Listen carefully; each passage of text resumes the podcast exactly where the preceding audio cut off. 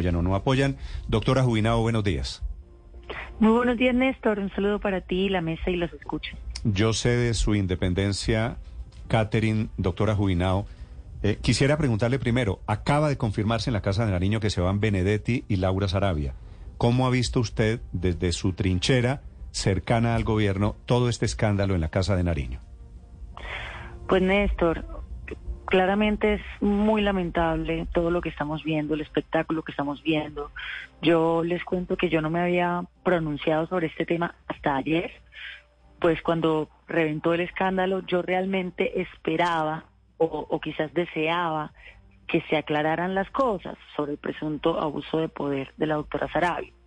Sin embargo, ante la información que se confirma ayer por la misma fiscalía, de que aquí inclusive ya estamos hablando de chuzadas ilegales, creo que ya el escándalo toma otra dimensión y otro tono y estamos ya en otros niveles de gravedad. Yo espero que el presidente Petro pues realmente pida las investigaciones a las que haya lugar y que rinda cuentas ante el país y nos cuente a los colombianos realmente. Qué Doctora Juinado, ustedes los congresistas de la coalición de gobierno, ¿qué relación tenían con Laura Sarabia?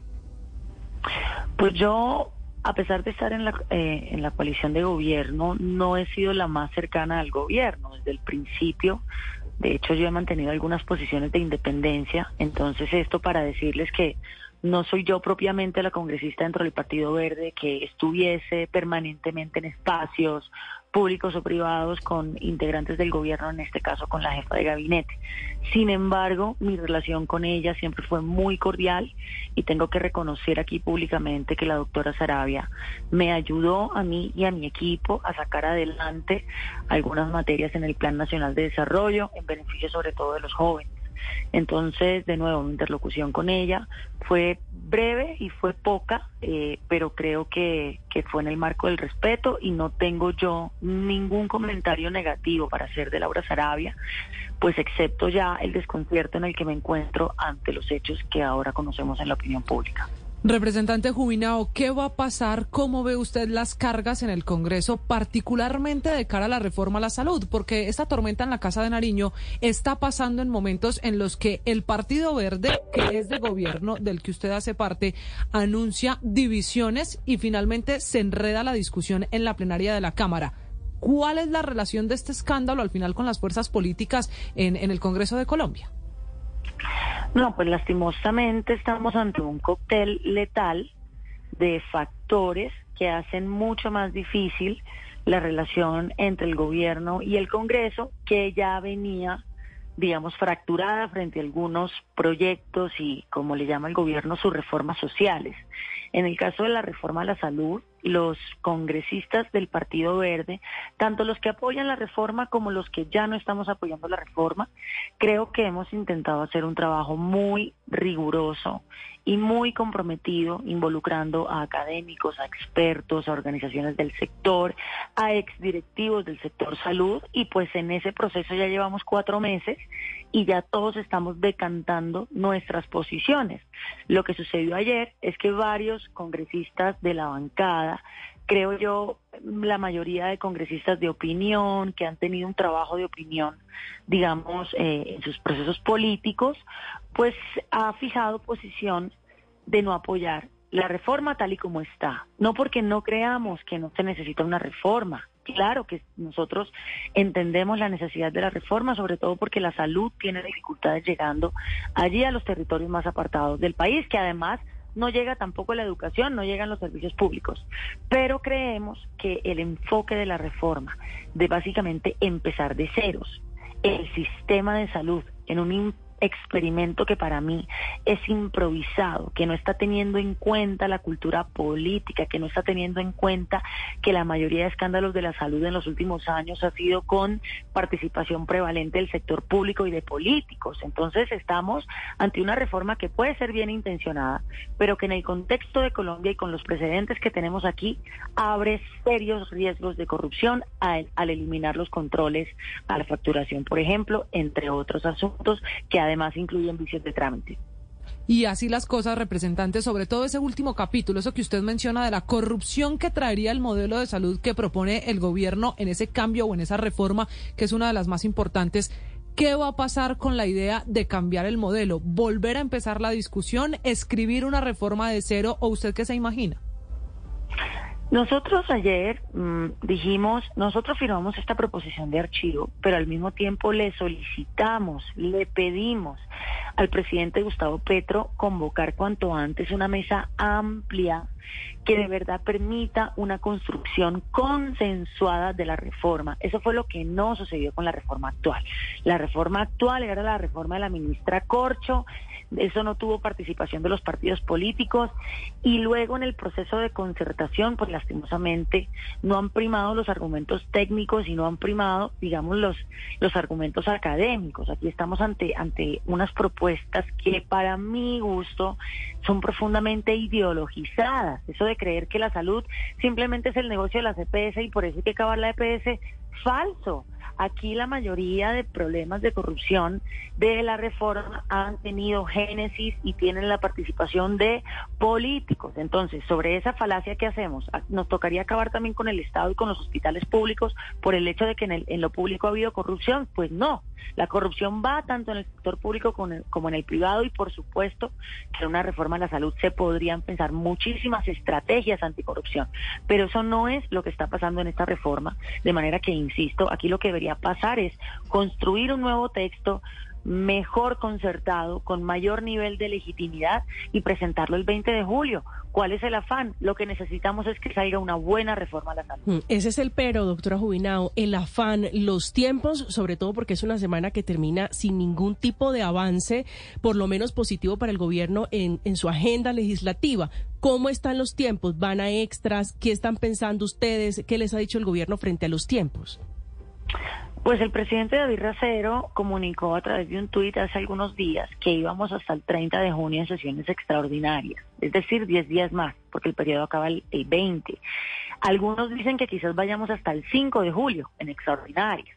Entonces, claramente eso le daría más tiempo a las reformas. Las reformas, al ser ley ordinaria, no tiene, digamos, las exigencias que tiene una ley estatutaria o una reforma a la Constitución, de manera que si la reforma a la salud, por ejemplo, no se aprueba de aquí al 20 de junio o al 30 de junio, pues no habría ningún problema. La reforma sigue viva y se sigue debatiendo en el periodo eh, más adelante. Entonces, esperemos que ojalá, precisamente por esto, el gobierno entienda que aquí lo que necesitamos es calidad en el debate y no afán en el debate. Necesitamos calidad y eso solo lo podemos lograr si damos un debate pausado, tranquilo, garante de las minorías y de la oposición y sobre todo riguroso. Sobre todo riguroso, claro. Y al respecto le quiero preguntar, ¿tienen ustedes, están teniendo en consideración las cifras sobre el impacto también de la reforma a la salud, no solamente de la reforma a la salud, sino del resto de reformas que se transmitan en el Congreso, sobre las cuales hay muchísimos cuestionamientos por parte de la academia, de los centros de pensamiento, de expertos en estos temas? ¿Ustedes cuándo van por fin a abordar estos temas que pasaron de agache completamente, por lo menos en la Comisión Séptima? Bueno, eh, lo que pasa es que hasta ahora solamente ha surtido trámite en la Comisión Séptima la reforma de la salud. Mal podría yo eh, aventurarme a, adivinar o a especular sobre los debates que vienen de la reforma laboral que apenas empieza o sobre los debates de la reforma pensional que aún no arrancan. Entonces, de nuevo, aquí lo que debería pasar antes de que las reformas lleguen a los debates en las comisiones y luego en las plenarias es, es que se concertaran previamente. Qué bonito sería en un gobierno del cambio abrir unas mesas técnicas con la participación de los expertos, de los académicos, de las organizaciones del sector, con peduría de los medios de comunicación y de, y de, las organizaciones sociales, unas mesas técnicas con amplio nivel de escrutinio, de rendición de cuentas, que la sociedad pueda seguir casi que en tiempo real todas esas concertaciones, de nuevo, de una manera transparente y con los expertos. Eso sería maravilloso. Yo me pregunto, ¿por qué si somos el gobierno del cambio? ¿Por qué si también estamos tratando de recuperar legitimidad en el Congreso como un Congreso del cambio? ¿Por qué no hacemos las cosas al derecho? ¿Por qué no hacemos las cosas con calma y con los expertos y en cambio nos ponemos aquí como si esto mañana fuera el fin del mundo a casi que a ferrocarrilear unas reformas que son sumamente profundas, que son sumamente complejas, que necesitan una discusión de nuevo muy garante le iba, le iba a sugerir que debería ser, le sugiero, eh, combustible para este debate la encuesta de esta mañana que hacemos aquí en Blue Radio y en Noticias Caracol, en Caracol Televisión, que pregunta a los colombianos sobre este tema, de cómo ven el sistema de salud, la CPS, de cómo lo evalúan, y yo creo que allí también hay un camino hacia dónde tomar. Así que le agradezco mucho estos minutos, doctora Juginao. Muchas gracias, Néstor. Un último mensaje sobre lo que acabas de decir. Yo estaba justamente poniendo un tuit sobre cómo la gente es de analítica y vea cómo sale en la encuesta la gente diciendo no queremos que una entidad pública reemplace a nuestra CPS, no estamos de acuerdo con que el sistema arranque desde ceros, no queremos que el presupuesto quede en manos exclusivas del gobierno nacional. Entonces, es un mensaje al gobierno nacional. Si escuchan a la ciudadanía, mm. se van a convencer por fin de que a la reforma le falta concertación y de que falta construirla de cara a la ciudadanía. Si hacemos eso, estaríamos haciendo lo correcto y estamos a tiempo de hacerlo. Ojalá se haga. Eh, son las 8 de la mañana, 26 minutos. Es Catherine Jubinado del Partido Verde de la bancada del gobierno, hablando sobre el momento político. Señor. Antes de despedir a, la representante, ah, creo que, creo, que colgó. Ya se fue. Le iba a preguntar por. Por un video que publicó en las últimas horas en su cuenta de TikTok diciendo que está muy frustrada con el gobierno del presidente Gustavo Petro, incluso pero es, pero es llora frente a la cámara. Es, es una modalidad de video que se utiliza mucho en esa red social, en donde usted se pone frente a la cámara y simplemente suelta lo que está sintiendo y pensando en ese momento. Ella dice, nunca lo había hecho y eh, empieza, eh, dura dos minutos y medio, Néstor. Y en él dice, yo voté convencida y es básicamente un, una, un acto de contrición sobre lo que está pasando y diciendo, mire, yo voté por esto, pero mm, pues, digamos, me siento frustrada. Creo, frustrada es la palabra, me siento frustrada. Allí hay una voz de desencanto de una persona que hace un año estaba en campaña por el presidente Gustavo Petro, todo un poquito mezclado, todo con todo el video, el video de Catherine Juinao me dicen, me informan que es eh, viral, ¿no? Sí, señor, pues claro. Mm. Catherine, ¿me escucha?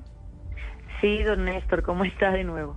No, eh, es que Ricardo le iba a preguntar por su video de TikTok. Yo no estaba enterado, pero me están contando aquí que es muy impresionante. Ricardo, lo escucha. Quería, quería preguntarle sobre lo que, sobre los motivos, aunque usted lo explique muy bien, de, de esa frustración, dice, voté convencida, pero me siento frustrada. ¿Por qué se siente frustrada hoy con lo que está pasando en el país con el gobierno?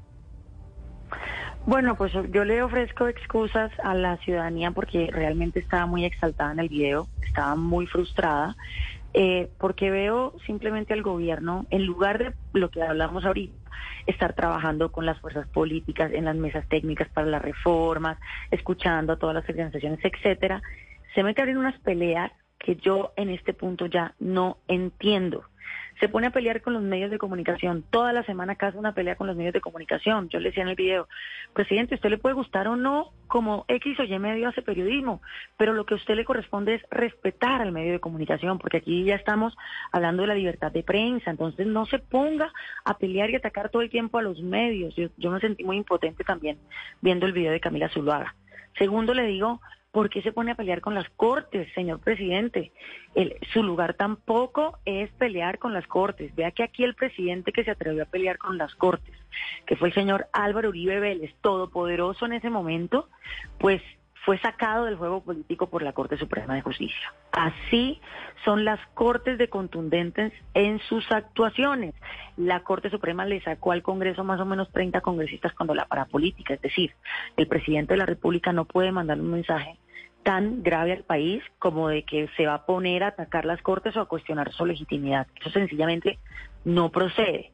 Y pues lo último es que se pone entonces a pelear también con el Congreso. Entonces ahora el Congreso somos un palo en la rueda. Pues no, señor presidente. El hecho de que usted haya ganado en las urnas no quiere decir que la gente ya aprobó las reformas, porque Colombia no es una democracia plebiscitaria. Sus reformas pasan ahora por el Congreso y allí las tiene que concertar. Y usted tiene que entender que en su ejercicio de gobierno usted no simplemente hace como lo que usted se le dé la gana y ya, sino que se hace lo posible en términos de concertación mm. con las fuerzas políticas. Entonces, ese es mi llamado al presidente. Me siento muy frustrada. Algunos me preguntan, ¿usted se arrepiente de votar por Petro? Yo les digo, no, señor. Antes les digo, los que votaron por Rodolfo, vean en dónde está Rodolfo y ustedes votaron por un subyúdice. Entonces, no, yo no me arrepiento de votar por el presidente, pero sí estoy muy preocupada, me siento frustrada y le pido al presidente enderezar el camino. Vale, esa es una aclaración muy importante. Ahí seguramente hay muchos oyentes que han visto el video. Doctora Jubinao, gracias. Le deseo feliz día. Ahora sí, son las 9.30 minutos en Mañanas Blue. Estás escuchando Blue Radio. Seguimos a esta hora de la mañana en Blue Radio. Estamos en Mañanas Blue. En tu éxito, aprovecha pagando con tarjeta éxito iPhone 11 de 64 gigas a 2.321.650 pesos.